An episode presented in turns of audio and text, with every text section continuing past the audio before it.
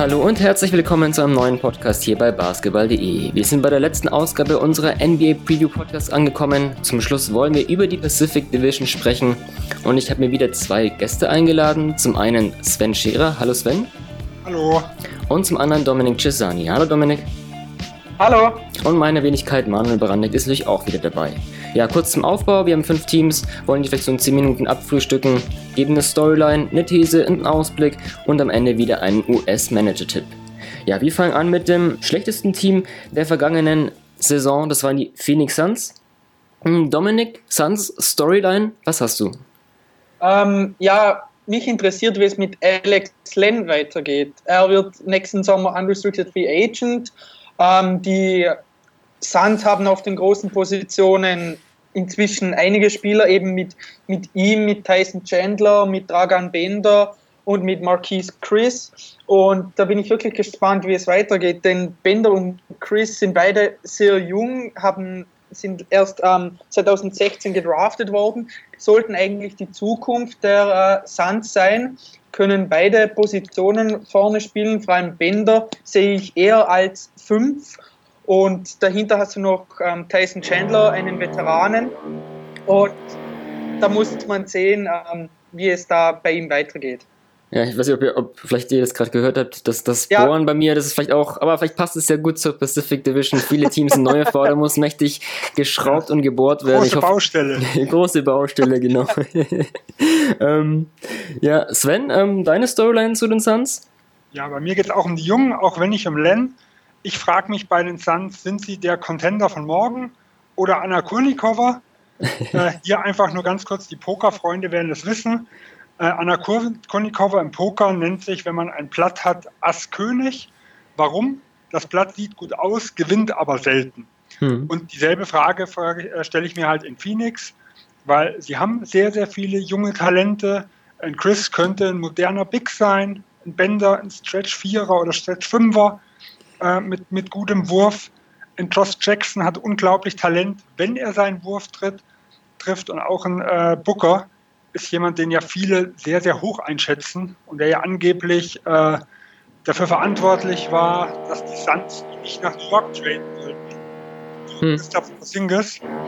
Äh, und da frage ich mich halt, in welche Richtung geht Phoenix? Ein hm. Top-Team oder äh, sieht das alles besser aus, wie es ist? Hm. Ja, gut, bis man die Frage wirklich dann klären kann, wird wahrscheinlich noch einige Zeit dauern bei den Suns. Ich sehe auch, auch die Ansätze noch, wird man ja, wahrscheinlich dieses ja, Jahr schon mal sehen. Auf jeden Weil Fall. Bender und Chris waren letztes Jahr eher enttäuschend. Hm. Wenn die dieselbe Saison nochmal spielen, ah, dann sind es zwei Talente, wo ich weniger Hoffnung hätte. Hm. Wenn da der große Schritt kommt, dann sieht das schon deutlich besser aus. Hm. Vielleicht da kurz ein Einschub, bevor wir zur Storyline, äh, zu meiner Storyline übergehen. Also ich habe schon angesprochen beide, oder Dominik, du hast mit, mit Bände auch gemeint, das ist eher für dich ein Fünfer, aber bist natürlich auch Entwicklung von Alex Len interessiert. Hm, Sven, du hast auch gerade schon Chris und Bender angesprochen. Ja, wie seht ihr denn so die, die Line-Up auf groß? Denkt ihr, das hat wirklich vielleicht Chris und Bender, dass die viele Minuten vielleicht mal zusammen auf der 4 oder 5 sehen? Oder ähm, ist es nicht dann für, für einen Len natürlich, der jetzt unrestricted wird, natürlich auch seinen Marktwert steigern will, schlecht und hast einen Chandler als, als, äh, als, als Veteran, der vielleicht auch eventuell in Trade, Trade-Paketen entwickeln sein könnte. Wie, wie seht ihr denn so die, die, oder wie würdet ihr denn auf groß spielen wollen? Ähm, Dominik? Ja, ich denke, zu Beginn wird schon ähm, Len auf der 5 starten oder zumindest einige Minuten sehen. Aber für Phoenix geht es in dieser Saison nicht wirklich darum, viel zu gewinnen, sondern eben die jungen Spieler ähm, den Minuten zu geben und zu schauen, wie sie sich entwickeln. Und da fände ich es absolut richtig, wenn gerade ähm, Chris und Bender die vielen Minuten auf den zwei großen Positionen sehen, damit auch das Front Office und der Coach, damit sie sehen, ähm, in welche Richtung es geht. Denn wie Sven schon angesprochen hat, jetzt die zweite Saison ist wirklich wichtig und da ist es entscheidend, ob die beiden Jungs einen Schritt nach vorne machen oder stagnieren. Und aufgrund äh, dessen, wie sie sich in dieser Saison präsentieren werden, ähm, wird auch die Zukunft der Phoenix Suns aussehen. Hm, ja. Sven, was denkst du? Ja, also für mich sind auch ganz klar Bender und Chris die Zukunft. Also ich würde keine Rücksicht auf einen Len und auf einen Chandler nehmen. Ähm, ob sie zusammenspielen können, da ist meine Frage. Bender galt äh, vor seiner Rookie-Saison als guter Verteidiger am Perimeter. Das war jetzt nicht so überragend im ersten Jahr, was ich so mitbekommen oder gehört habe. ähm, wenn er dort einen großen Schritt macht, dann denke ich, dass das möglich ist. Weil Chris defensiv macht noch sehr, sehr viele dumme Fouls. Äh, ihn jetzt auf schnellere äh, Stretch-Vierer anzusetzen, ich kann mir das in diesem Jahr zumindest noch nicht vorstellen. Hm, ja. Zu meiner Storyline, mh, hm, das ist so ein bisschen die Entwicklung von Devin Booker, so plakativ ausgedrückt, aber die ja den Schritt von Scorer zum Star gehen kann. Mh, hm, wir alle haben vielleicht auch noch so, so Spiele wie sein 70-Punkte-Spiel im Kopf. Dass er ein überragender Scorer ist und auch auf Shooting Guard vielleicht einer, auch, auch einer der besten werden kann, das glaube ich ist unbestritten, aber ja, ich sehe da trotzdem noch viel Potenzial für ihn, halt wirklich den, den nächsten Schritt zu machen. Ähm, ja, das heißt, einen natürlich defensiv, ich glaube, da kann er noch, noch viel mehr bringen, aber auch so offensiv, so vielleicht, ja, wenn es darum geht, ein Spiel zu leiten, als, als, als Ballhändler Pick and Roll, da war das noch nicht so effizient, als ich mir die Zahlen angesehen habe. Ja, waren das so äh, 0,78 Punkte pro Possession, das ist jetzt nicht so ein überragender Wert, aber klar, er ist ja auch erst 21 Jahre alt und geht in sein drittes NBA-Jahr. Da gibt es Spieler, die da erst vielleicht vom College in die NBA kommen. Ähm, deswegen denke ich, kann man auch diese, ja, kann man ihn auch da noch auch, auch, auch Zeit gewähren oder auch ähm, Fehler erlauben, aber hm, da bin ich mal gespannt. Also Sven, du hattest ja das in, in früheren Podcast schon angesprochen, so das dritte Jahr bei Porzingis auch interessant.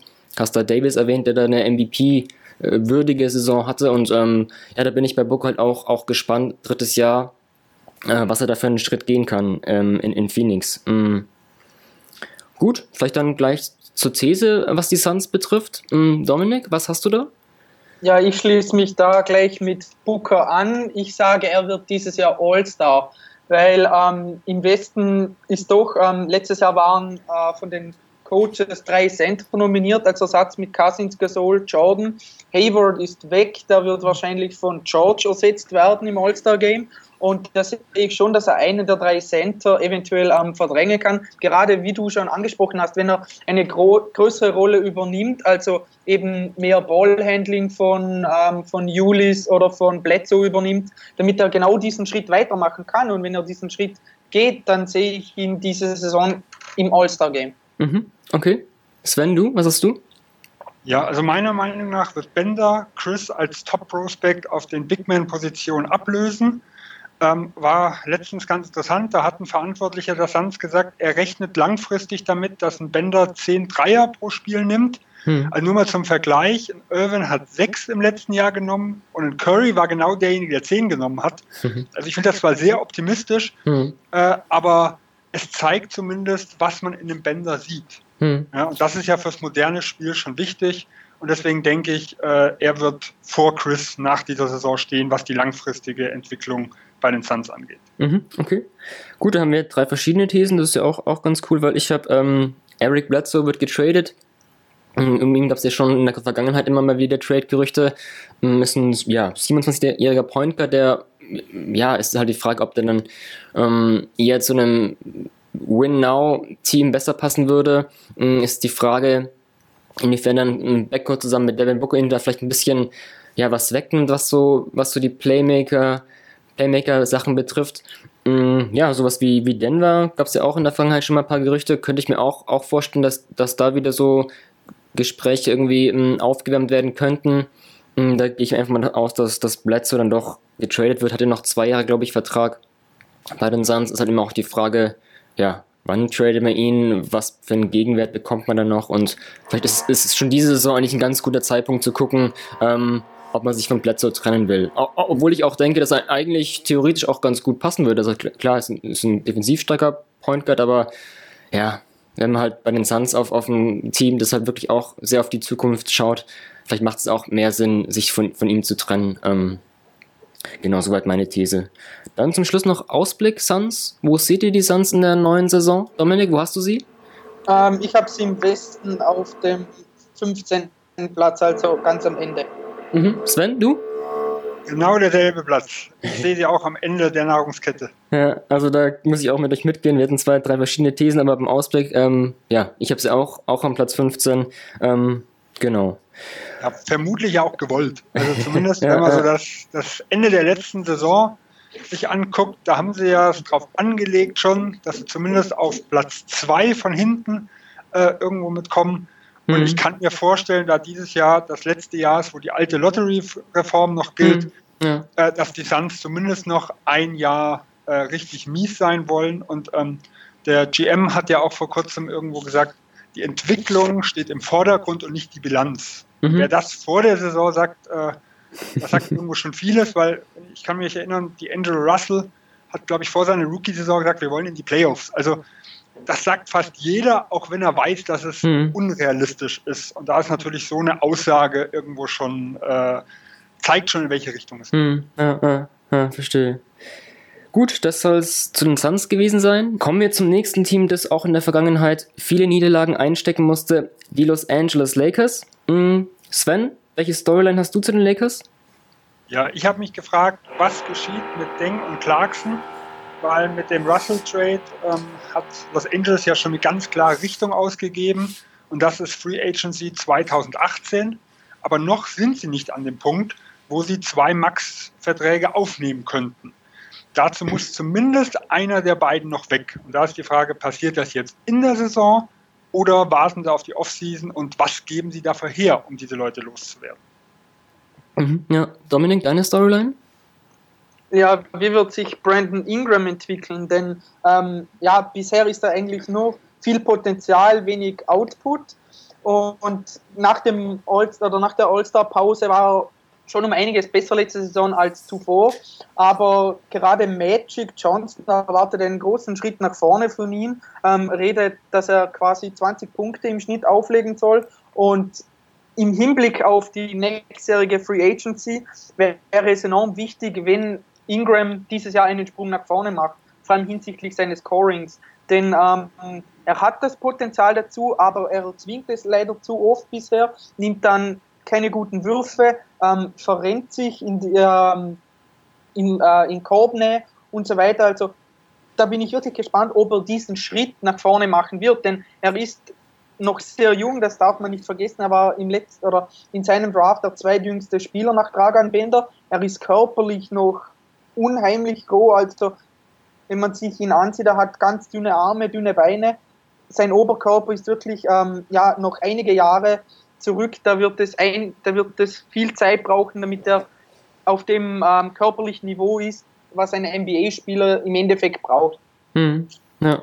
Ja, ich würde auch meine Story, meine allgemein die jungen Spieler, also na klar, Lakers früher ein erfolgsverwöhntes Team gewesen, dann spätestens äh, mit dem ähm, Karriereende von Kobe ähm, in den Neuaufbau reingestiegen, mussten sie eben doch mal auf junge Leute setzen, wobei das auch so ein bisschen gedauert hat. Also da gab es auch, ja, jetzt nicht vielleicht vergangene Saison, aber auch davor vielleicht Gelegenheiten, wo, wo die Lakers noch mehr auf, auf die Jungen hätten setzen können. Mm, du sprichst Ingram an, ansonsten auch klar Julius Randle, ähm, Larry Nance Jr., Kyle Kuzma als Rookie, Lonzo Ball als Rookie. Ähm, ja, da bin ich allgemein über die Entwicklung der jungen Leute auch gespannt, weil auch, ähm, ja, Sven hat es schon angesprochen, so Free Agency 2018 wird wahrscheinlich auch die ganze Saison über so ein bisschen über, über Hollywood schweben.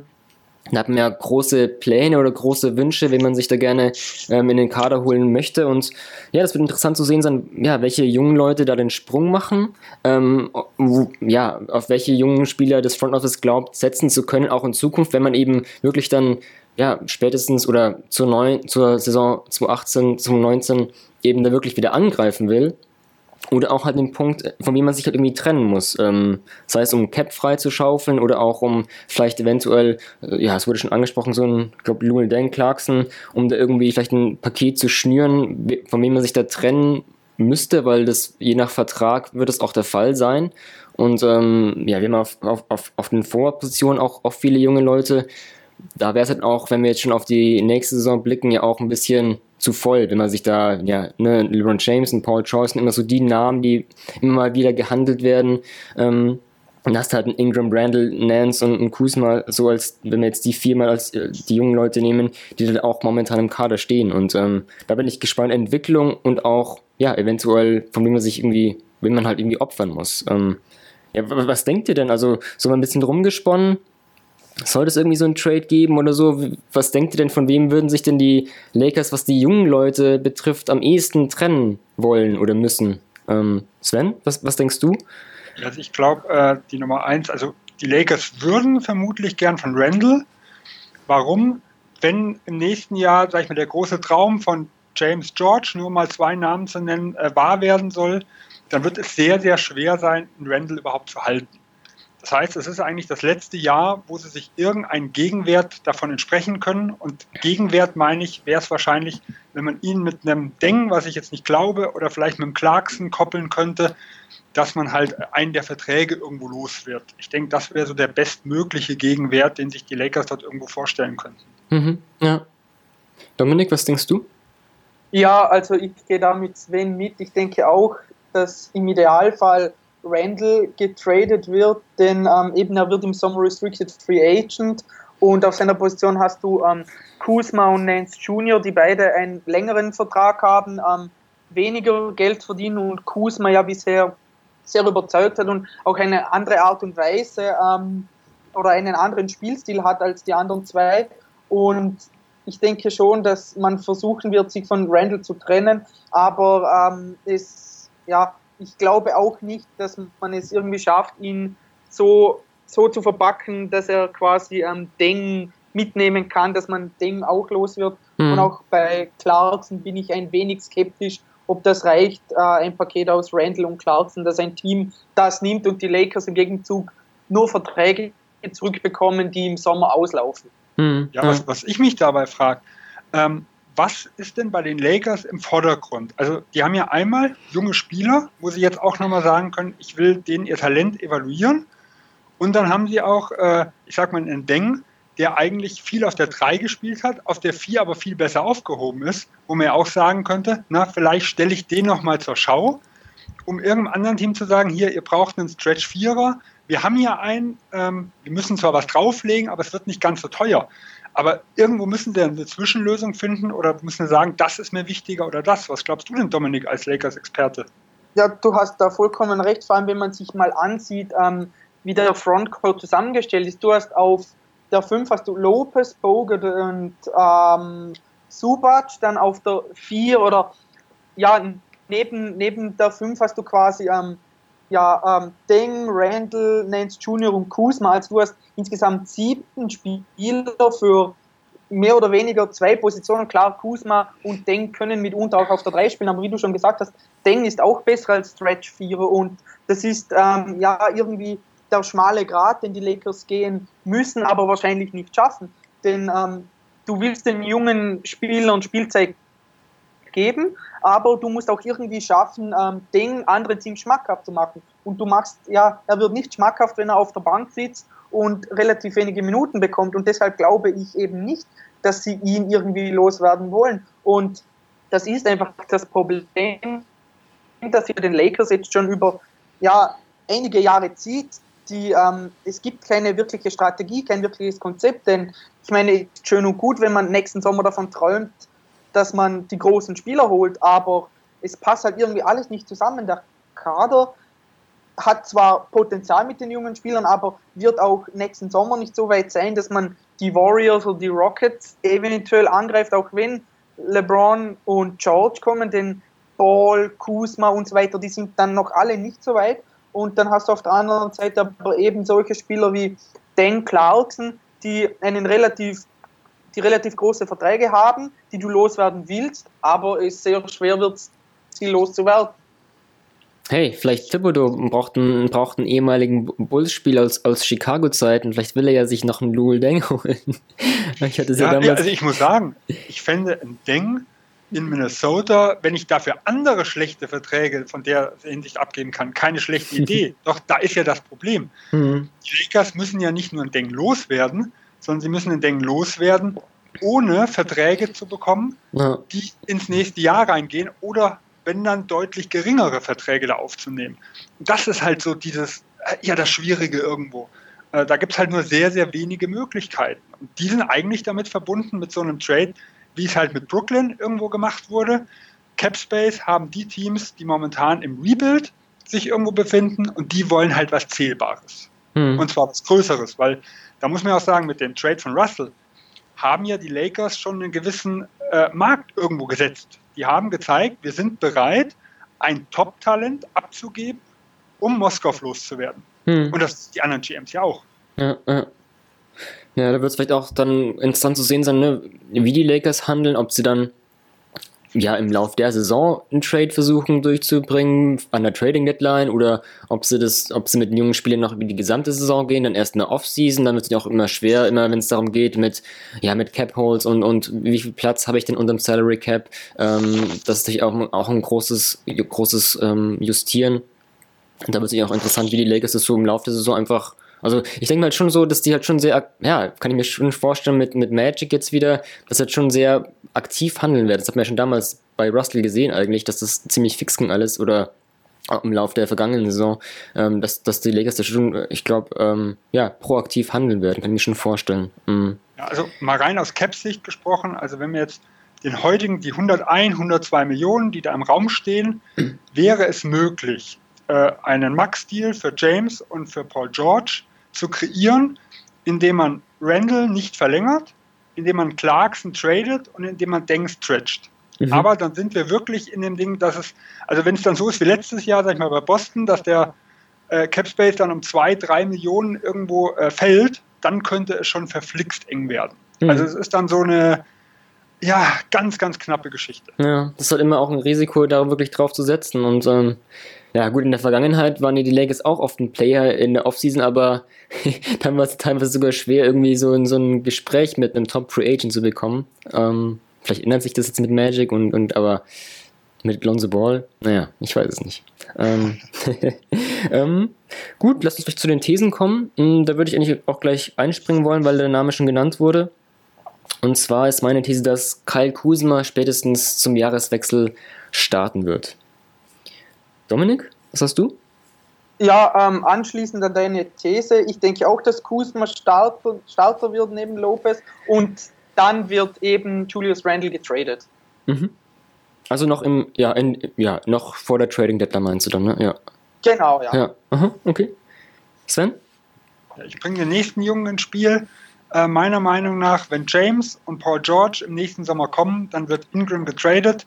Und für mich ist das halt ein ähnliches Szenario wie bei Andrew Wiggins damals, weil wenn Ingram nicht einen Riesensprung macht, dann weiß ich nicht, ob ein LeBron James sagt, ach, äh, mit ihnen vertraue ich so als Mitspieler, gerade wenn er auch noch dieselbe Position spielt wie die beiden. Dann sehe ich den Schritt Richtung Win Now. Mhm. Okay. Also eine Menge, Menge Umschwung bei den Lakers möglich. Dann noch zum Ausblick. Sven, wo siehst du die Lakers? Ja, also ich sehe sie in den Flop 3 Teams des Westens. Also äh, sie kämpfen mit Phoenix und den Sacramento Kings äh, dort um die schlechtesten drei Positionen. Wobei kämpfen, da sie ja keinen Pick haben, in dem Fall hm. äh, wollen sie nicht letzter sein. Ja, ja. Dominik, du? Ja, ich sehe sie genau auch auf Platz 13, eben weil die Suns und die Kings eher verlieren werden oder eher verlieren wollen als die Lakers. Mhm. Ja. ja, ich habe es auch mal an 13 gesetzt. Gut, das war's mit den Lakers. Ich, ich höre schon wieder im Hintergrund so ein bisschen ein Bohren wieder. Das passt aber eigentlich ganz gut, weil wir kommen zu der nächsten Franchise, die auch im Neuaufbau inbegriffen ist. Ähm, der Boogie Trade. Den gab es ja in der jüngeren Vergangenheit. Die Sacramento Kings. Dominik, deine Storyline zu den Kings? Ja, wie lange wird Vince Carter noch spielen? Also, er ist jetzt 40 Jahre alt, er hat die letzten, oder halt, er hat letzte Saison knapp 25 Minuten im Schnitt gespielt hat den Dreier gut getroffen und da bin ich wirklich gespannt, wie er jetzt bei Sacramento weitergehen wird, denn ähm, er kann auf der oder er kann beide Flügelpositionen bespielen, also die zwei oder die drei. Da wird er sicherlich Minuten sehen, aber ich bin, also das finde ich wirklich interessant, wie viele Minuten er schlussendlich doch sehen wird, denn das Team in Sacramento ist jetzt nicht wirklich gut, aber sein Alter ist schon enorm inzwischen. Und gerade in einem Sport wie Basketball mit 40 noch jeden Abend 25 Minuten abzureißen, ist schon eine großartige Leistung. Hm. Ja. Sven, was hast du bei den Kings? Ja, ich habe, ähm, wie meistert Sacramento das Zusammenspiel zwischen Talenten und Veteranen? Ähm, weil, ich sag mal, wer so ein bisschen sich umgehört hat, die Bewertungen der Kings Offense geht in zwei komplett unterschiedliche Richtungen. Die einen sagen, oh, die haben zu viele und zu teure Veteranen geholt. Das klingt wieder so, als wollten sie Spiele gewinnen, um die Halle zu füllen. Und da Sacramento ja kein äh, Top-Talent, sage ich mal, irgendwo hat, nach vieler Ansicht nach, ähm, wäre das das Schädlichste, was sie machen könnten, weil dieses Jahr haben sie den Pick. den nächstjährigen haben sie ja vertradet. Und dann gibt es die andere Seite, die sagt, okay, äh, was in Sacramento die letzten Jahre äh, gelaufen ist, war Chaos. Da fehlte die Führung im Lockerroom. Gerade ein Cousins, der hat das alles komplett verpestet. Die Jungen haben sich nicht entwickelt. Also brauchen wir Veteranen, die die Jungen an die Hand nehmen. Und ich sag mal, nur wenn sie da diesen schmalen Grat gut hinbekommen, dann haben sie auch langfristig irgendwo eine Chance. Hm. Ja, kaum ist Zach Randolph von, von Tennessee wieder nach Kalifornien zurück, ähm, wird er anscheinend mit, mit Gras erwischt und muss gemeinnützige Arbeit leisten. Aber ähm, ja, da wird's, da, da würde ich auch mit dir mitgehen mit der Storyline, einfach wie es wie es geschafft, so ja sowohl die jungen Spieler zu entwickeln als auch die Veteranen einzusetzen. Ähm, ja, allgemein natürlich bei den drei Teams, die wir jetzt angesprochen haben, Pacific Division gibt es ja, das wäre eigentlich allgemein immer die Storyline, glaube ich, auch junge Spieler. Bei den Kings steht es jetzt doch insofern hervor, dass du, glaube ich, zehn, zehn Spieler in Rookie-Verträgen hast. Äh, das ist schon eine Menge. Mm, ja, da bin ich auch gespannt. Also, ja, ich denke mal sowas, wenn wir so angesprochen haben, die Veteranen, so ein George Hill finde ich dann insofern vielleicht ganz interessant, weil es doch ein erfahrener Point ist, der vielleicht auch dann so ein, so ein Team anführen kann. Mm, da bin ich gespannt, im, ja, wie ja, da vor, so die. Vor allem George Hill hat auch das Richtige gesagt in diesem Sommer. Also er hat gesagt, Priorität liegt es darauf, die Jungen zu unterstützen. Mhm. Und im George Hill, also es wird ja viel gesagt zu so Sachen im Sommer, aber im George Hill glaube ich das auch noch am ehesten irgendwo. Mhm. Ich sage, was halt irgendwo interessant für mich ist, also es ist ja A, die Angst, er nimmt dem Fox Spielzeit weg, mhm. das verstehe ich, aber B, die, äh, die haben ja so viele andere Junge, die aber den Abschluss nicht selber generieren können. Und ich denke, da ist ein erfahrener Point Guard, wenn Fox mal äh, Probleme kriegt, ganz, ganz wichtig, um die Entwicklung der anderen voranzutreiben. Weil wenn, wenn man sagt, ein Fox trifft seinen Dreier nicht und die Defense lässt ihn so in Rondo-Manier äh, da ewig stehen, ja, dann sehen die Bigs auch schlecht aus. Hm, ja. Und ich ja. denke, da, wenn das ein Hill hinbekommt in der Hinsicht, und das traue ich ihm zu, ohne dabei Fox die Spielzeit komplett wegzunehmen, äh, dann könnte das gut funktionieren. Hm. Ja, ist halt auch interessant, vielleicht im Laufe der Saison sehen wir auch mal dann, oder was ist im Laufe der Saison auch, auch schon am Anfang, je nachdem, oder was die Startformation betrifft, also vielleicht ein, Hill, der hat sich ja nach dem Trade äh, nach Sacramento auch ganz gut entwickelt. Angenommen jetzt ein Hill und ein Hield, die starten im Backcourt und eine Fox kommt von der Bank. Wie oft sehen wir dann vielleicht auch dann mal ähm, Hill und, und Fox zusammen im Backcourt? Ich meine, Hill ist auch ein kann auch ganz gut Offball spielen, hat die Verteidigung, um auch gegen, gegen ähm, Zweier zu verteidigen, ist ein ganz guter Spot-Up-Schütze. Mhm, da kann ich mir auch dann, dass Jürgen da auch viel, viel variieren wird und dann vielleicht auch die beiden dann, ja, eventuell, wer weiß, auch mal zusammen starten, dann könnte Heal vielleicht auch mal auf die drei rutschen. Mhm, ich denke, da, da wird viel möglich sein in Sacramento. Ansonsten vielleicht Dominik, ähm, wir haben jetzt die jungen Spiele so ein bisschen angesprochen, vielleicht auch auf groß. Wen, wen siehst du da denn in Sacramento vielleicht auch, wen, wen sollte man denn vor, vor allem im Auge behalten oder wen, wen traust du denn da eine, eine, größere Rolle zu von den, von den jungen Spielern in Sacramento? Ja, ähm, also die, den größten Sprung traue ich eigentlich Scala Bissier zu. Ähm, er hat eigentlich von seinen Anlagen her, besitzt er alles für das moderne Basketballspiel. Ähm, er er, er trifft aus der Distanz, er kann unter dem Korb einiges. Und ähm, was bei ihm halt einfach das Problem war, auch am College, er hatte kein Selbstvertrauen, er, körperlich war er auch noch nicht so weit. Und dadurch ist er auch im Draft äh, weiter runtergerutscht. Aber vom Potenzial her sehe ich ihn eigentlich als klar den besten Spieler im Frontcourt der Kings. Mhm. Ja. Sven, möchtest du dann äh, auch zu dem Groß noch irgendwas einfügen? Ja, also ähm. ich kann dann nur mal meine These nehmen, die stimmt ja. nämlich damit äh, überein. Für mich ist so, dass viele GMs sich wünschen werden, sie hätten Scale deutlich früher gedraftet, mhm. weil ich glaube auch, er wird sich so zu den besten 10, 15 Spieler des 2016er Drafts hocharbeiten, ähm, weil für die moderne NBA hat er eigentlich alle Skillsets und wenn er sich gut entwickelt, dann sehe ich ihn als sehr, sehr guten Spieler. Mhm. Okay. Kommt jetzt gerade ein Spitzname, Scale Skill, ist vielleicht auch, kann man irgendwie ein gutes Wortspiel machen. Ähm, da, da wir jetzt bei den Thesen sind, möchte ich auch gleich meine anfügen. Hm, ja, meine These ist, dass die Kings im Laufe der Saison irgendeinen, irgendeinen Trade einfädeln und ihren jungen Spieler einen abgeben. Also in der Vergangenheit waren die Kings jetzt nicht immer für die besten Trades bekannt. Ähm, ich denke trotzdem, dass sich das ein bisschen gebessert hat, so auch ein bisschen der Plan in der, in der Franchise, aber ja, solange da so ein, ein, bestimmter Besitzer im Hintergrund ist, bei dem ich mir schon vorstellen kann, dass er auch vielleicht ein bisschen Einfluss nehmen will oder Druck vielleicht auch auf den GM nimmt, ähm, kann ich mir auch vorstellen, dass da vielleicht irgendwas, irgendwas Komisches noch an Trades ähm, vonstatten geben will. Ich habe es angesprochen, zehn Spiele in Rookie-Verträgen. Vielleicht ist es auch ein bisschen zu viel, zu viel an junges Gemüse, das dann vielleicht die Entwicklung aller irgendwie schade, dass man da vielleicht auch ein bisschen ausdünnen muss vielleicht, aber ja, meine These, irgendein, irgendein, irgendein Trade mit einem jungen Spieler werden die Kings über die Bühne ziehen. Mhm. Dominik, deine These? Ähm, ich sage mal, dass Buddy Hield die Liga in, Dreier, in der Dreierquote anführen wird. Mhm. Ähm, er hat letzte Saison oder nach seinem Trade hat er knapp 43 Prozent bei 5,5 Versuchen getroffen, was eine exzellente Quote ist. Und durch die Kaderzusammenstellung jetzt gerade mit Hill und dem Drive von ähm, Fox und Bogdanovic und so weiter, die eben so Spacing geben, sehe ich schon, dass er noch mehr offene Würfe bekommen wird. Und ja, ich denke schon, dass er da nochmals oder dass er da konstant sein wird. Aber ähm, beachten muss man natürlich bei der Dreierquote, dass äh, ja, es hängt auch immer vom Volumen ab. Als wenn jemand, keine Ahnung, nur zwei Dreier in der Saison wirft und beide trifft, dann zähle ich das mal nicht als die beste Dreierquote in der hm, Liga. Ja, klar. Ja. ja. gut, wir haben es schon angesprochen, so Hill, dass der vielleicht auch, auch guten Einfluss nehmen kann ähm, auf, auf vielleicht offenere Würfe.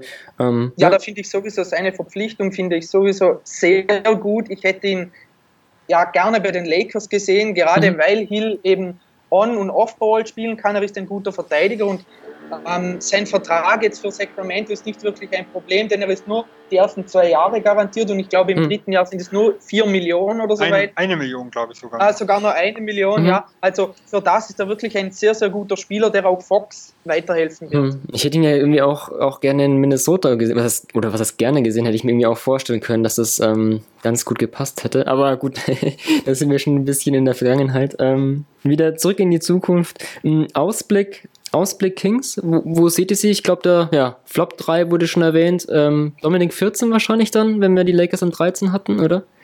Genau. Ja. Sven, gehst du mit? Ja, gehe ich mit. Ja, da, da sind wir uns einig. Da sind wir also uns wir einig. Haben jetzt die drei schlechtesten Teams im Westen gerade besprochen. Gut, das ist ein gutes Stichwort. Dann lass uns mal ein bisschen Richtung, Richtung Playoffs schielen. Das vierte Team der Pacific Division, die Los Angeles Clippers. Sven, deine Storyline zu den Clippers? Ja, meine Storyline ist, sollten die Clippers der Andrew Jordan traden? Ich glaube, äh, gerade den deutschen Zuhörern äh, ist die Andrew Jordan, was die letzte Free Agency geht, nicht unbedingt gut im Gedächtnis geblieben. Und da frage ich mich halt, will ich als Los Angeles Clippers mit ihm nächstes Jahr in Gehaltsverhandlungen mit reingehen? Kann ich das abschätzen? Äh, was er irgendwo machen wird. Und ich denke, die Clippers, die können ihn theoretisch jetzt noch vorzeitig verlängern. Und wenn das ein Jordan ablehnt, dann würde ich mir überlegen, finde ich ein passendes Paket. Ob das natürlich möglich ist, das ist eine andere Geschichte, äh, aber dann wäre es zumindest bei mir auf dem Markt. Mhm. Okay. Dominik, deine Storyline? Ja, ähm, wie funktioniert ähm, der Frontcourt aus Jordan, Griffin und Gallinari offensiv, aber vor allem defensiv? Denn Gallinari ist ja eigentlich am besten neben einem klassischen Center ähm, ja, gesetzt, wenn er die Stretch 4 bespielen kann. Und das ist jetzt aber bei den äh, Clippers mit Jordan und Griffin sind die zwei großen Positionen ähm, besetzt. Offensiv denke ich schon, dass die drei gut klappen werden, gerade weil Griffin und Gallinari gute Passer sind, Gallinari den Dreier trifft. Aber defensiv sehe ich da ein großes Problem, denn ich weiß nicht, wie Gallinari die schnellen Flügel in der Western Conference ähm, stoppen soll, denn hm. da gibt es doch einige mit Durant, mit äh, Leonard und so weiter. Und da weiß ich wirklich nicht, wie das defensiv bei diesen drei aussehen soll. Mhm. Ja. Ja, da, wenn, wenn, du den Frontgrund ansprichst, würde ich auch mit meiner Story anfügen. Ich bin gespannt auf die Entwicklung von Blake Griffin, vielleicht zum möglichen Leader ähm, die letzten sechs Jahre zusammen mit Chris Paul bei den Clippers gespielt, der jetzt hier in Houston spielt. Ähm, ich denke mal, er wird jetzt erstmal auch, auch durch den langen Vertrag bis mindestens 2021 würde, ist er das Gesicht der Franchise. Und da bin ich mal gespannt, wie, ja, sowohl als Leader als auch so ein bisschen Off-Court-Sachen gab es ja bei Blake auch in der Vergangenheit ein bisschen, äh, ein bisschen Schlagzeilen, auch aber auch durch Spielentwicklung. Also du sprichst gerade einen Dreier an bei Gallinari. Ich meine, Griffin hat ja auch, auch schon letzte, letzte Offseason gemeint, dass er mehr auf den Dreier gehen will. Hatte das sich auch dann in der letzten Saison, glaube ich, fast, fast zwei Dreier pro Spiel genommen. Ja, nicht so, ja, so, so rund ein Drittel getroffen, aber jetzt in der Preseason ist sein Volumen auch gestiegen und auch seine Quote. Klar ist eine Preseason, ist eine kleine Stichprobe, aber da bin ich trotzdem gespannt auch, ja, was er, ja, was er zu seinem Spiel noch hinzufügen kann, ob es dann wirklich der Dreier ist. Mm, ja, seine Entwicklung einfach so als, als Leader der Clippers, da bin ich auch ganz gespannt, ja. Ähm, ja, ich glaube so ein bisschen, also ich könnte auch gleich noch meine These auch anfügen, weil DeAndre Jordan schon genannt wurde. Also ich ähm, habe jetzt erstmal nur so gesagt, ähm, dass es zumindest auf jeden Fall Trade-Gerüchte um, um Jordan geben wird. Ich meine, Dominik, du sprichst es schon an mit, mit der Verteidigung von den drei Großen, das sehe ich auch, auch problematisch und ich meine, wir werden es, auch wenn, wenn Jordan im, im, Kader bleibt, bestimmt sehen, dass halt oft ähm, ja, rotiert wird und dann ein Griffin auf der 5, ein Gallinari, Gallinari auf der 4. Ähm, wer dann wirklich auf, die 3 geht, ist dann auch die Frage, weil ja, das sehe ich dann auch halt trotzdem jetzt nicht so einen starken Verteidiger. Also ein Barmut war, war ein ganz, ganz guter Verteidiger, der jetzt auch nach Houston gegangen ist. Das sehe ich jetzt auch in der, in der Hinterhand, ähm, zumindest auch im Frontcourt jetzt auch nicht so die super starken Verteidiger. Backcourt ist so ein bisschen anders mit Beverly und auch vielleicht ein, ein Austin Rivers vielleicht. Mm, ja, das, das, das ist eine große Baustelle bei den Clippers, ja. ja. Ja, dann müsste sich halt ein Sam Decker, sag ich mal, irgendwo entwickeln. Mhm. Für mich ein, ein, Wesley Johnson, mhm, der ja da ja. zumindest theoretisch sein kann. Also für mich hat das beste Jahr damals bei den Lakers als Stretch Vierer eigentlich gespielt. Mhm. Also ich kann mir nicht vorstellen, dass der jetzt zu einem sehr guten Dreier irgendwo wird. Und sonst hat man vielleicht noch die Alternative, eine Drei-Guard-Line abzuspielen. Mhm. Aber ob ein Rivers das so, sag mal, Rivers ist kein äh, Carlyle, der sowas vielleicht da machen würde. In Rivers ist ja eher konservativ in der Hinsicht. Hm, na, na. Ja, das ist eh interessant so. Da, ja.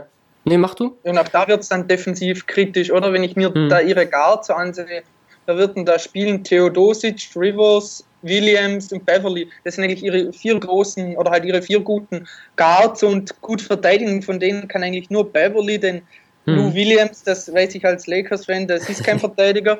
Rivers auch nicht und Theodosic ist 30, hat vorher in Europa gespielt und da weiß ich nicht, also ich kenne mich in Europa zu wenig aus, aber das, was ich mitbekommen habe, war in Europa jetzt kein herausragender Verteidiger und ähm, mit der Athletik in der NBA, das ist dann schon nochmal eine andere Stufe. Ja, auf jeden ja, Fall. Ja. Die Nuggets 2.0. Äh, die Nuggets haben ja, nachdem Jokic auf Center ging, die erst- oder zweitbeste Offense im letzten Jahr irgendwo gehabt und die, weiß nicht, zweitschlechteste Defense oder sowas. Ja. Also das kann ich mir, A, in Griffin auf Center, sag ich mal, da habe ich einen, jemanden, der gut passen kann, nebendran in Gallo, äh, kennen wir auch aus den Nuggets-Zeiten, und von hinten wird geballert. ja, ja, äh, vielleicht, äh, vielleicht ist das ja gar nicht so eine schlechte Idee, ähm, ja, weil auch die Nuggets haben ja nicht wenige Spiele äh, dadurch gewonnen. Äh, und für die Clippers geht es ja auch ein bisschen um Spektakel. Also ich glaube, da geht es ja nicht jetzt wie mit Chris Paul, ich will einen Titel gewinnen, sondern da geht es darum, die hatten ja jahrelang ein sehr, sehr schlechtes Image. Ich glaube, die können sich einfach nicht leisten, jetzt wieder komplett äh, runterzufallen. Hm. Ich denke, das war ein ganz, ganz, wichtige, äh, ganz wichtiger Punkt, weshalb ein Griffin dann überhaupt verlängert wurde und weshalb nicht in Rebuild gegangen, gegangen hm. wurde. Ja. Ja, da bin ich auch gespannt. Also, Sie haben schon ein bisschen Andrew Jordan angesprochen. Ich denke auch, je nachdem, wo die Clippers im Laufe der Saison immer so rangieren werden, ich, ich sehe halt schon immer so mal, ja, so hintere Playoff-Plätze eigentlich schon. Ähm, da ist halt auch die Frage, wenn, wenn das Front Office oder vor allem der Besitzer das sieht, ob die dann auch da reagieren werden, weil sie eben, ja, Playoff-Pflicht ist und, und, und nicht im Niemandsland. Ob die dann, ob die Clippers dann im Laufe der Saison auch nochmal handeln werden. Das kann ich mir auch ganz gut vorstellen, ja. Ähm, also ich hätte meine These mit den Trade-Gerüchten ja um, um Jordan schon, schon aufgestellt. Ähm, Dominik, deine? Ja, meine geht eben fast in die gleiche Richtung, als ich sage eben, er wird getradet, denn mhm. ähm, ja, Griffin hat gerade im Sommer für fünf Jahre verlängert. Gallinaris Vertrag läuft auch drei Jahre, dann die ganze Geschichte, als er letztes Mal Free Agent wurde, wie Sven schon äh, angesprochen hat. Ich denke wirklich nicht, dass sich die Clippers dieses Theater noch mal antun, wenn er nicht klar sagt, dass er verlängert. Mhm. Ja. Sven? Ja, meine These ist, gesund ist Griffin ein Top 5 MVP-Kandidat, weil äh, wir haben die vergangenen Jahre gesehen, wenn Chris Paul draußen war, hatten Griffin Bombenzahlen aufgelegt. Hm, ja. Äh, und ich glaube auch gesund wer wird Los Angeles eine gute Rolle mitspielen. Äh, und das ist ja schon ein Kriterium. Wir haben einen Star verloren. Der andere geht von den Zahlen her nach oben und sie sind sportlich noch erfolgreich. Also da hat man gute Chance, irgendwelche Stimmen zu bekommen. Meine Schwierigkeit sehe ich halt ganz klar in dem Gesund. Mhm. Weil äh, er hat zwar jetzt keine chronischen Dinge, wo man sagen kann, er hat immer Probleme im Fuß, immer Probleme mit dem Knie, aber es ist immer irgendwas anderes. Und mhm. äh, wenn das jetzt über Jahre hinaus äh, passiert ist, ich, es ist für mich sehr, sehr schwer zu glauben, dass das plötzlich äh, alles wieder gut sein soll. Hm. Ja, das wird auch allgemein, so ein Gallinari hatte auch nicht immer, ja, hat auch eine größere Verletzungsakte in Beverly. Bei Theodosic ja. bin ich auch gespannt, wie er halt so eine, so eine NBA-Saison als, als ähm, Veteran, 30-Jähriger, äh, da überstehen kann, da sich bei den Clippers ja, also, auch. In Gallo hat zum Beispiel 2013, 14 gar nicht gespielt ähm, und seitdem 59, 53 und 63 Spiele. Also wir reden hier im Schnitt von ja, rund 25 Spiele, die in den letzten drei Jahren gefehlt hat. Und das ist natürlich schon eine Menge. Hm. Und ja. bei Beverly und bei Griffin sieht es in keinem Weise besser aus. Hm. Gut, dann wird es interessant, glaube ich, wo wir, wo wir die Clippers sehen werden. Ein Ausblick. Hm, Dominik, wo hast du die Clippers? Ja, also wenn sie die ganze Saison fit wären, dann würde ich sie sogar auf der 5 im Westen sehen, aber wie ihr beide schon angesprochen habt, habt mit den Verletzungsproblemen und so weiter, sehe ich sie eher auf Platz 7. Mhm. Okay, ich habe es sogar auch, auch auf 7 gesetzt. Also ja, ich sehe offensiv eine Menge Potenzial. Ich glaube, da werden sie sich gar nicht so verschlechtern. Mm, aber defensiv sehe ich auch, auch zu viel Fragezeichen, dass ich da gleich erstmal dann auch auf den hinteren, hinteren Playoff-Positionen. Aber immerhin, im Westen ist es ja auch, auch gar nicht so einfach. Ähm, Sven, wo siehst du die Clippers? Ja, ich glaube eher an das Verletzungspech und deswegen mhm. sind für mich die Clippers best of the rest. Äh, also ich hatte es ja in der ja. Äh, Northwest Division schon angesprochen, ich sehe dort alle fünf Teams in den Playoffs ja. und da Golden State, Houston und San Antonio für mich ganz klar gesetzt sind, bleibt nur noch Platz 9. Mhm. Okay, ja. Gut, dann Golden State ist ein gutes Stichwort. Kommen wir dann zum letzten Team der Pacific Division, auch zum letzten Team unserer NBA Preview Podcast 3, die Golden State Warriors, amtierende Champion. Storyline, Dominik, was hast du? Ja, ähm, ich, tat, ich tat mir da wirklich schwer bei ihnen, aber ich sag mal, wie können sie eingedämmt werden? Denn stoppen, so richtig stoppen wird sie niemand können, aber welches oder welches Team und wie schafft man es, sie wenigstens ein wenig ähm, im Zaum zu halten, denn ja, ich meine, wenn sie, wenn sie wirklich gut drauf sind, dann stoppt sie gar niemand, vor allem offensiv nicht. Und auch, und auch defensiv gehören sie zu den allerbesten Teams in der Liga. Und da bin ich wirklich gespannt, gerade im Westen, wie Houston es anstellen wird, wie die Thunder es mit, mit Carmelo Anthony und Paul George, wie sie es anstellen werden und am Schluss wird dann wahrscheinlich noch Cleveland irgendwann warten. Hm, ja. Sven, auf was achtest du bei den Warriors? Ja, also ich habe lang nach einer Alternative dazu überlegt, aber ich sage ganz klar, für mich gibt es nur eine Frage in diesem Jahr. Ist der Titel 2018 bereits vergeben? Ähm, und ich glaube, Golden State ist stärker wie im letzten Jahr. Und trotzdem würde ich das Rennen offener sehen wie im letzten Jahr. Offener hm. heißt nicht, dass ich glaube, äh, es gibt ein Team, was Golden State in Vollbesetzung schlagen kann. Aber im letzten Jahr sah ich eine gefährliche Serie, weil San Antonio war für mich von der Besetzung her äh, eher also nicht gut aufgestellt Richtung Golden State, auch wenn das erste Spiel mit einem Lennart da ein bisschen was anderes gezeigt hat, aber langfristig habe ich nicht an San Antonio geglaubt. Und in diesem Jahr sehe ich zumindest drei Teams, die nicht ganz so weit weg sind und die sich Hoffnung machen können auf, es läuft alles oder äh, eine kleinere oder größere Verletzung. Und wenn das halt auf drei Serien verteilt ist, sehe ich das Risiko auf Seiten der Golden State Warriors etwas größer. Warum? Wir haben es ja auch die letzten Jahre gesehen. Irgendwas ist immer dazwischen gekommen. 2015, da gab es gegen Houston, ich glaube, ähm, äh, Thompson hat sich da fast eine Gehirnerschütterung geholt, wo er so richtig auf den Boden geknallt ist. Curry wurde da auch mal übel erwischt. 2016 lief ja fast alles schief.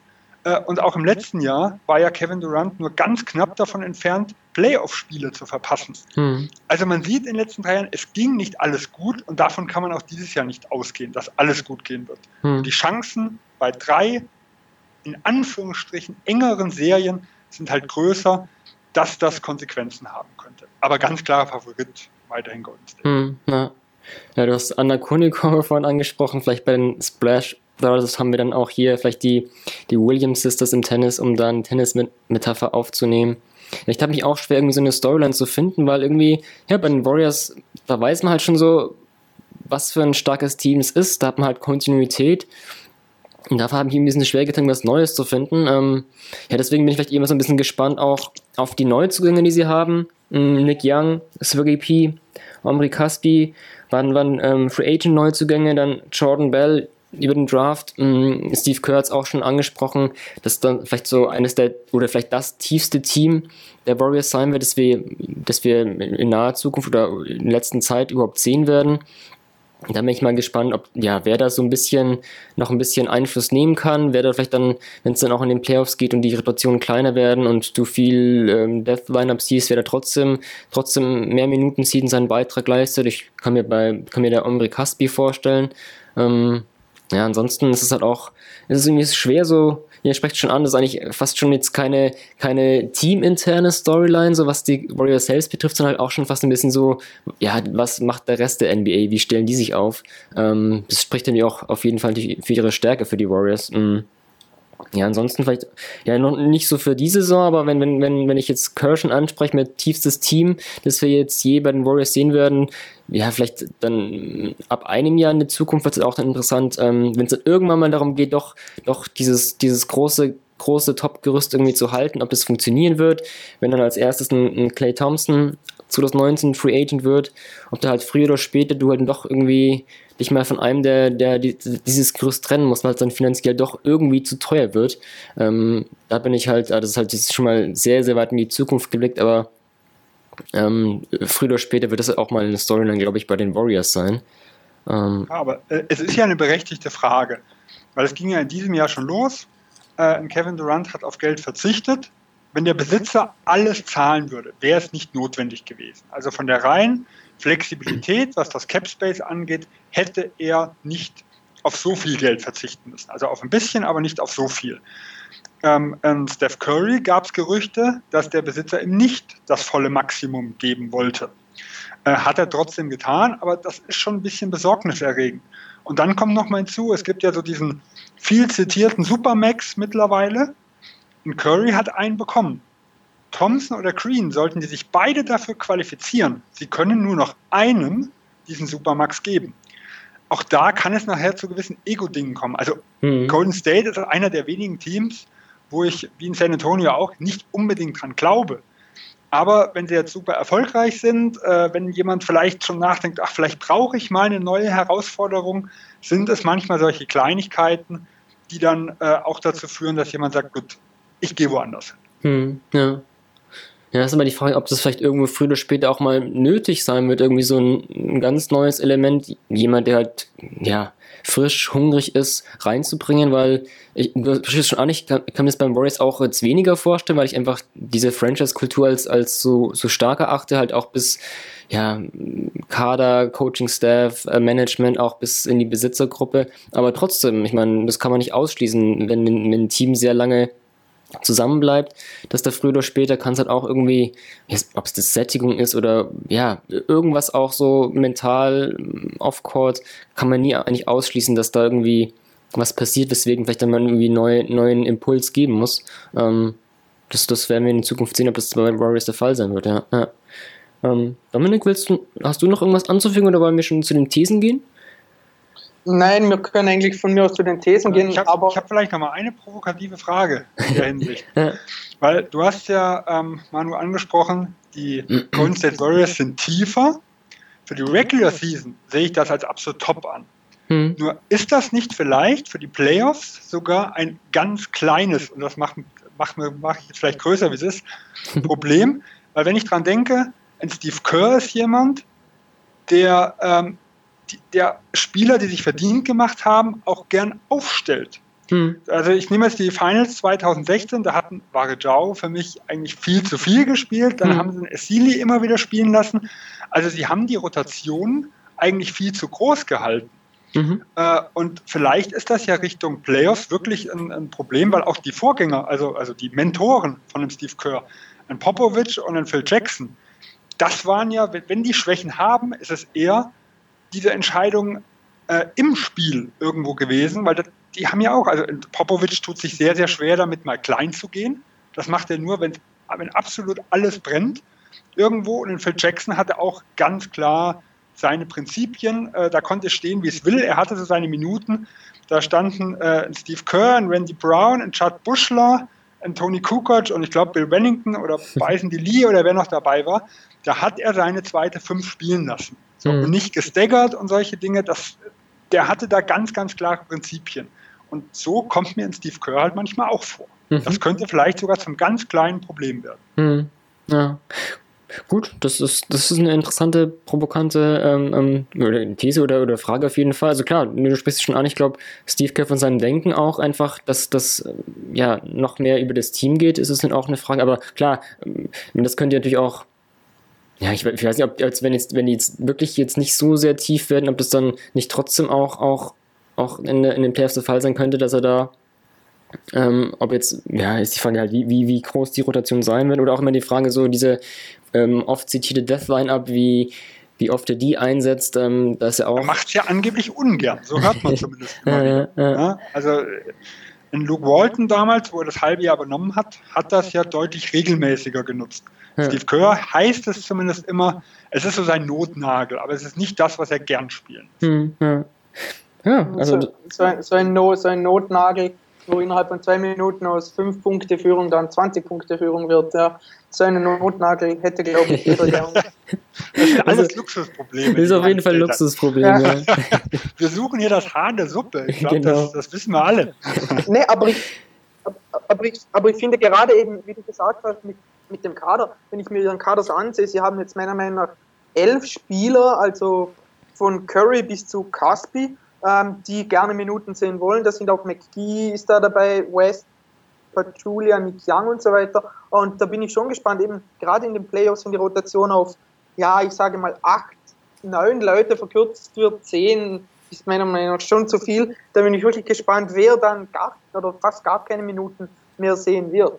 Also das ist wirklich eine gute Frage, ja. Mhm. ja und gerade wenn es ab der zweiten Runde schon enger wird. Also im letzten Jahr konnte man ja sagen, gut, erste Runde Durchlauf, zweite Runde Durchlauf, dritte Runde nach dem Lennart-Ausfall Durchlauf, da konnte man ja mehr einsetzen. Mhm. Weil das könnte in diesem ja. Jahr ja auch ein bisschen anders aussehen, wenn man sieht, dass halt eventuell schon Houston, San Antonio und äh, oder Oklahoma in Runde 2 waren. Mhm. Na, so als Zwischending vielleicht, wir können, wir können vielleicht je nach, je nach Serie und je nach Gegner und je nach Matchup kann es ja auch sein, dass dann, ja, jetzt ein bisschen theoretisch rumgespielt, dass die Rotationen vielleicht gleich bleiben, aber dann halt mal in der Serie vielleicht ein McGee mehr spielt, in einer anderen Serie wieder nicht und dann vielleicht dann, weiß ich nicht, in, Patrick McCaw kommt.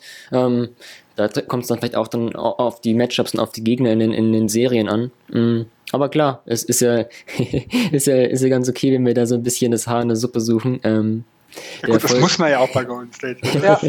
Das muss man ja auch ganz klar sagen. Also äh, auf dem Papier ist die Sache ja relativ klar. Mhm, ja? Ja. Nur auf dem Papier werden halt keine Titel gewonnen. Ja, das stimmt. Deswegen, vielleicht zu den Thesen. Mhm. Dominik, was hast du bei den Warriors? Ähm, dass Nick Young wichtiger wird als erwartet. Ähm, mhm. Ich denke, ähm, er passt eigentlich relativ gut zu ihnen, wenn er ähm, klar im Kopf bleibt. Er hat letzte Saison ähm, die Dreier gut getroffen, vor allem die Catch-and-Shoot-Dreier mit knapp 44 Prozent. Er kann verteidigen, wenn er will. Und was er auch kann, er kann für sich selbst einen Wurf kreieren. Und das kann meiner Meinung nach im Golden State Team bis auf Curry und Durant eher niemand. Aber ich habe jetzt auch schon gehört, dass er anscheinend mit Übergewicht ins ins Training Camp gekommen ist, das, ja, das macht dann meine These ein wenig zunichte wieder. Fatty P. Ähm, ja. Ja, also ja, von, von theoretisch, klar, diese, dieser Basketball ähm, mit, mit, mit den Wurf und so, da passt ja, theoretisch passt er halt auch schon richtig, richtig gut rein, das stimmt schon, ja. Ja, ich habe mir so überlegt, so, eigentlich kann es irgendwie in meiner Überlegung gab es nur eine These, die man irgendwie so aufstellen kann, so mit 70 Siegen oder nicht, ähm, ob sie das knacken werden. Und ich würde jetzt einfach mal, will jetzt einfach mal die These aufstellen, dass sie die 70 Siege-Marke knacken werden. Ähm, also hatten letztes Jahr 67, das Jahr davor ja 73 den neuen Rekord aufgestellt, dann davor auch die 67. Ja, letztes Jahr Durant ähm, hatte einige Spiele gefehlt. Ich glaube, 62 hat er absolviert. Da hatten die Warriors zwar auch eine ganz gute Bilanz ohne Durant, auch 80% gewonnen. Ähm, aber ja, da will ich jetzt einfach mal, ich habe schon aufgeführt, mit, mit, mit, mit der Tiefe ist vielleicht auch dann insofern ganz wichtig, wenn wir dann darüber sprechen, dass das Curl seinen Spielern, seinen Stars mal ein bisschen ab und zu ein paar ähm, ja, DNP-Rest geben wird, ähm, Verschnaufpausen, da ist dann vielleicht die Tiefe ganz gut. Mm, aber ich will trotzdem einfach mal die These aufstellen, dass, dass die Warriors die 70-Siege-Marke knacken werden. Sven, deine These? Ja, ich gehe in die individuellen Awards. Ich sage, Golden State gewinnt mindestens zwei Oscars. Und ich habe hier nominiert für den Finals MVP äh, Durant und Curry. Das gleiche auch für den MVP. Für Defensive Player of the Year Draymond Green. Für den Coach Kerr. Äh, sechster Mann Iguodala. Und der beste Manager äh, Bob Myers. Und ich denke, wie gesagt, mindestens zwei Titel werden sie abgreifen. Sollten sie vielleicht sogar 70 gewinnen, wie du das sagst, könnten es auch mehr. Hm. Vielleicht da die, die Nachfrage, wenn du sagst, ähm, mindestens zwei oder was hältst du denn für vielleicht für am realistischsten bei, bei den Boards? Welche zwei also, würden denn? Wir haben ja momentan in unserem Forum so ein Tippspiel in der Hinsicht. Und da muss ich mich ja an meine Tipps halten, die ich dort abgegeben habe. ähm, also ich sehe Finals MVP äh, als den relativ sicheren Sieg und ich habe da äh, mhm. Durant genommen. Mhm. Äh, Curry könnte man auch nehmen, aber ich glaube, Durant ist gegen Cleveland zumindest die sicherere Wahl. Mhm. Und äh, ich habe mich für den Coach entschieden, Steve Kerr. Äh, da habe ich ganz gesagt, da sehe ich keine wirklich guten Alternativen. Ich sehe viele Coaches, die es werden können, aber keinen ganz klaren Top-Kandidaten. Äh, und Golden State wird meiner Meinung nach, und da gehen wir gleich auch schon den Ausblick, mit Abstand das beste Team der Saison sein. Sie werden 70 erreichen oder daran kratzen. Und äh, deshalb wird ein Steve Kerr allein aus dem Grund schon viele Stimmen. Hm, ja, ja, so ich meine, so mit, mit, mit Best Sixth Man ist auch immer so oft ein Award, da werden gerne die Offense First ähm, Mikrowellen Guards gewählt. Das ist ja Iguodala ja. nicht, obwohl ich ja auch ihn, ja, hätte er nicht schon längst mal eigentlich so einen, den Award verdient gehabt, finde ich. Ähm, vielleicht, wenn mir, ja. wenn mir, wenn es so einen, so einen Playoff äh, Sixth Man Award gäbe, dann, dann, vielleicht dann hätte ich ihn schon mal eingestrichen. Ansonsten MVP Regular Season stelle ich mir auch, ja, da, da kannibalisieren sich für mich so ein bisschen Durant und Curry. Und das finde ich, find ich das auch, auch recht schwer eigentlich da. Ähm, ah, okay. Ich glaube, ja. da müssen sie halt schon Richtung Rekord irgendwo gehen. Ah, also ja. ich denke, dann äh, ist alles möglich. Also dann können sie auch, kann auch plötzlich ein Igodala äh, gewinnen, obwohl, das habe ich eigentlich vor zwei Jahren auch gedacht, wo sie einen Rekord aufgestellt haben. Äh, aber selbst dass da nicht gewonnen hat, ist für mich natürlich ein Indiz, dass es für ihn sehr schwer wird. Mhm. Aber wenn sie wirklich 74, 75 gewinnen, das ist auch wie bei den Bulls 96, da wird es einige Awards geben, die allein äh, sie auszeichnen, weil sie so eine tolle Saison irgendwo gespielt haben. Mhm, ja. Aber wie gesagt, gerade zum Ausblick, ich glaube nicht an Ja, aber gut, mach gleich äh, vielleicht viel noch Aus, Ausblick, aber ich, ich, ich, weiß nicht, ob wir schon jetzt bei den Warriors eigentlich so sehr ausgewählt haben, dass wir sie alle an 1 haben und, und ähm, der Meistertipp, ich weiß gar nicht, was man da noch ähm, groß im Ausblick so, ich weiß nicht, haben wir noch irgendwas Warriors Ausblick, was man erwähnen müsste? Mhm. Sven, willst du noch irgendwas anfügen? Du sagst ja eigentlich eine These, es geht um 70, 70 aufwärts oder nicht. Also ich habe es ja auf 69 äh, gesetzt, weil es tut mir sehr schwer, mit ohne Konkurrenz ein Team zu tippen, was 70 Spiele mhm. einfach gewinnt. Äh, und dann habe ich mich so, ja, eine Stufe tiefer habe ich mhm. mich für entschieden. Mhm. Na, Dominik, dein Ausblick zu den Warriors? Willst du was ganz Verrücktes ja, oder? nee, ich habe es jetzt auch bei 70 Siegen. Ich finde es einfach nur erstaunlich, dass es wenn man über sie diskutiert, es geht nur darum, ob sie wollen oder ob sie 70 Siege oder mehr erreichen wollen und nicht, ob sie 70 Siege erreichen können. Mhm. Denn das Können steht gar nicht in Frage. Und wie oft oder halt wie viele Teams in der Geschichte der Liga gab es, dass man sowas sagt? Also, das ist für mich einfach faszinierend. Vermutlich nur eins. ja. Ich glaube, das wurde selbst bei den Bulls damals nicht diskutiert. Ja. ja, deswegen, ich bin auch immer so, ja, so als, als neutraler Beobachter, der ich hier bin, bin ich dann auch jemand, ich, ich, ich kann es eigentlich einfach wertschätzen, was für ein Team das ist. Ähm, und auch jemand, der dann bin, ich dann genieße es einfach. Und ne, angenommen, in, in zehn Jahren blicken wir darauf zurück und dann wird man vielleicht dann auch ja, noch mehr irgendwie realisieren, was für ein, was für ein historisch gutes Team das sein wird, weil das wird es einfach sein. Ähm, dieser Vierjahreslauf, glaube ich, also wenn jetzt nichts Unvorhersehendes geschehen wird in der nächsten Saison, das wird ein historischer Vierjahreslauf sein. Ähm, und das ist was ganz Besonderes und ähm, ist ja ganz schön, dass es jetzt das Hier und Jetzt ist und dass man das genießen kann.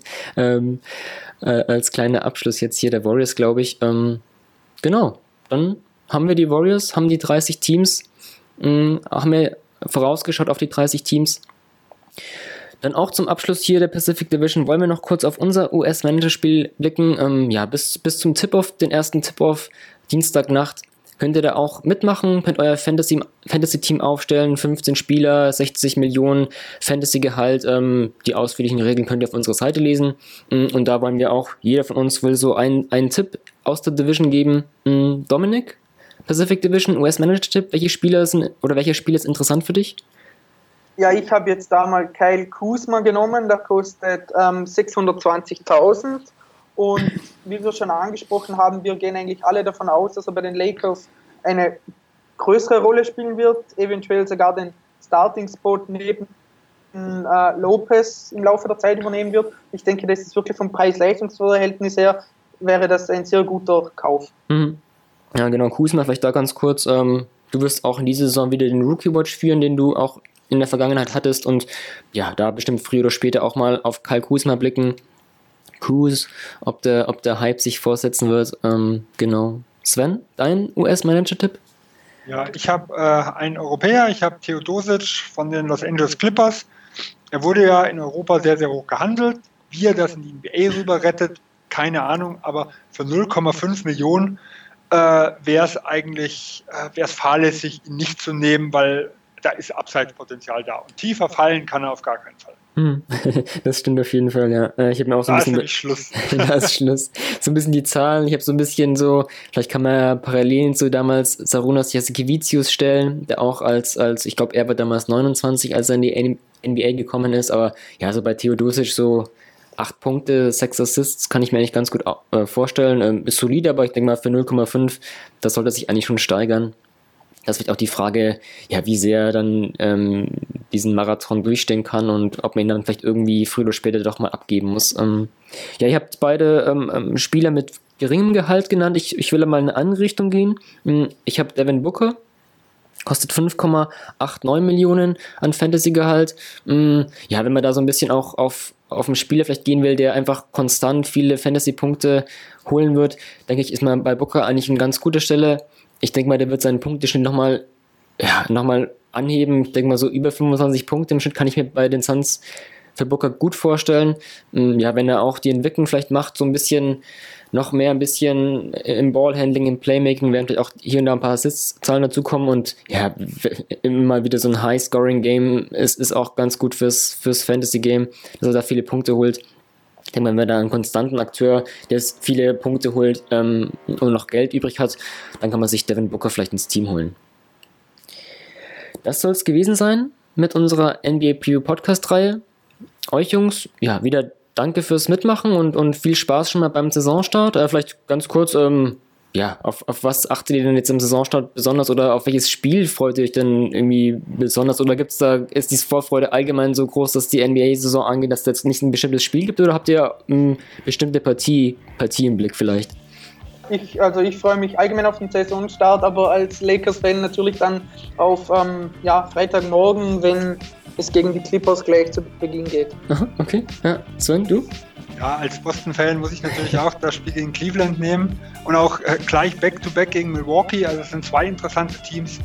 Aber ich bin jemand, der über die Saison hinaus eigentlich sehr, sehr viele Teams schaut. Und ich glaube, da gibt es sehr, sehr interessante mit Philadelphia, was passiert in Minnesota, die neues Team in Oklahoma, in Houston.